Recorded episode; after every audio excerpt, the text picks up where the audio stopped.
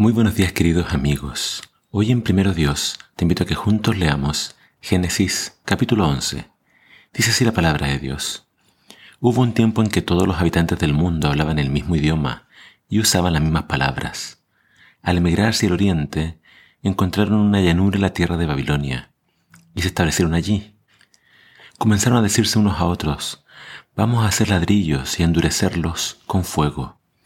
En esa región se usaban ladrillos en lugar de piedra, y la brea se usaba como mezcla. Entonces dijeron, vamos, construyamos una gran ciudad para nosotros con una torre que llegue hasta el cielo. Eso nos hará famosos y evitará que nos dispersemos por todo el mundo. Pero el Señor descendió para ver la ciudad y la torre que estaban construyendo, y dijo, miren, la gente está unida y todos hablan el mismo idioma. Después de esto, Nada de lo que se propongan hacer les será imposible. Vamos a bajar a confundirlos con diferentes idiomas, así no podrán entenderse unos a otros. De esta manera el Señor los dispersó por todo el mundo, y ellos dejaron de construir la ciudad. Por eso la ciudad se llamó Babel, porque fue allí donde el Señor confundió a la gente con distintos idiomas. Así los dispersó por todo el mundo. Este es el relato de la familia de Sem. Dos años después del gran diluvio, cuando Sem tenía 100 años de edad, tuvo a su hijo Arfaxad. Después del nacimiento de Arfaxad, Sem vivió 500 años más y tuvo otros hijos e hijas. Cuando Arfaxad tenía 35 años de edad, tuvo a su hijo Salah. Después del nacimiento de Salah, Arfaxad vivió 403 años más y tuvo otros hijos e hijas. Cuando Salah tenía 30 años de edad, tuvo a su hijo Eber. Después del nacimiento de Eber, Salah vivió 403 años más y tuvo hijos e hijas. Cuando Eber tenía 34 años de edad, tuvo a su hijo Peleg. Después del nacimiento de Peleg, Eber vivió 430 años más y tuvo hijos e hijas. Y cuando Peleg tenía 30 años de edad, tuvo a su hijo Reu. Después del nacimiento de Reu, Peleg vivió 209 años más y tuvo otros hijos e hijas.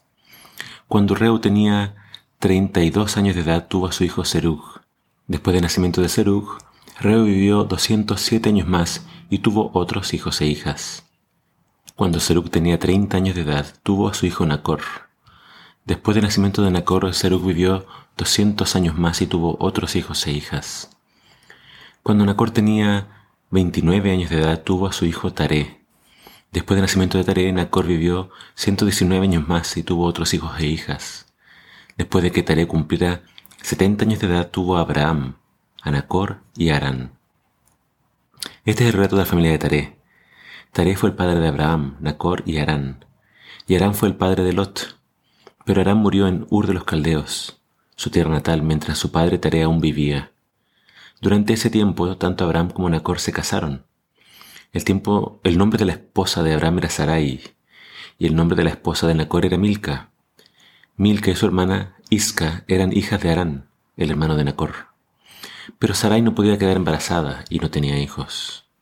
Cierto día Taré tomó a su hijo Abraham, a su nuera Sarai, la esposa de su hijo Abraham, y a su nieto Lot, el hijo de su hijo Arán, y salieron de Ur de los Caldeos. Taré se dirigía a la tierra de Canaán, pero se detuvieron en Arán y se establecieron allí. Taré vivió 205 años y murió mientras aún estaba en Arán. El relato de hoy nos aproxima a, el, a Abraham, que es el padre de la nación de los judíos, de los hebreos. Pero antes se nos habla de la historia de la Torre de Babel.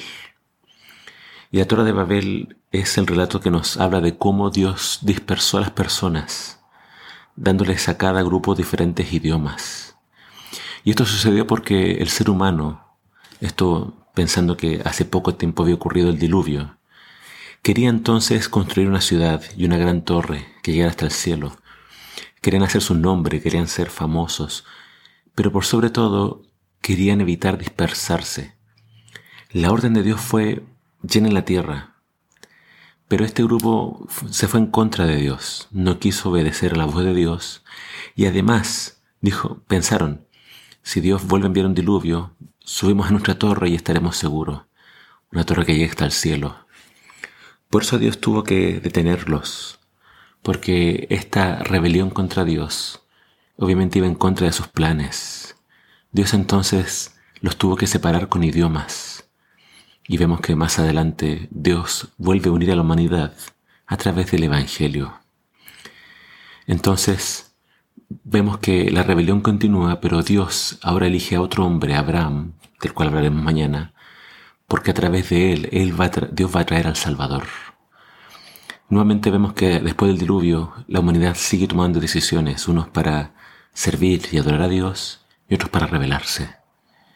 Que nuestra disposición sea no rebelarnos contra Dios, sino siempre obedecer su palabra y entonces recibir para nosotros el plan de salvación. Que el Señor te bendiga.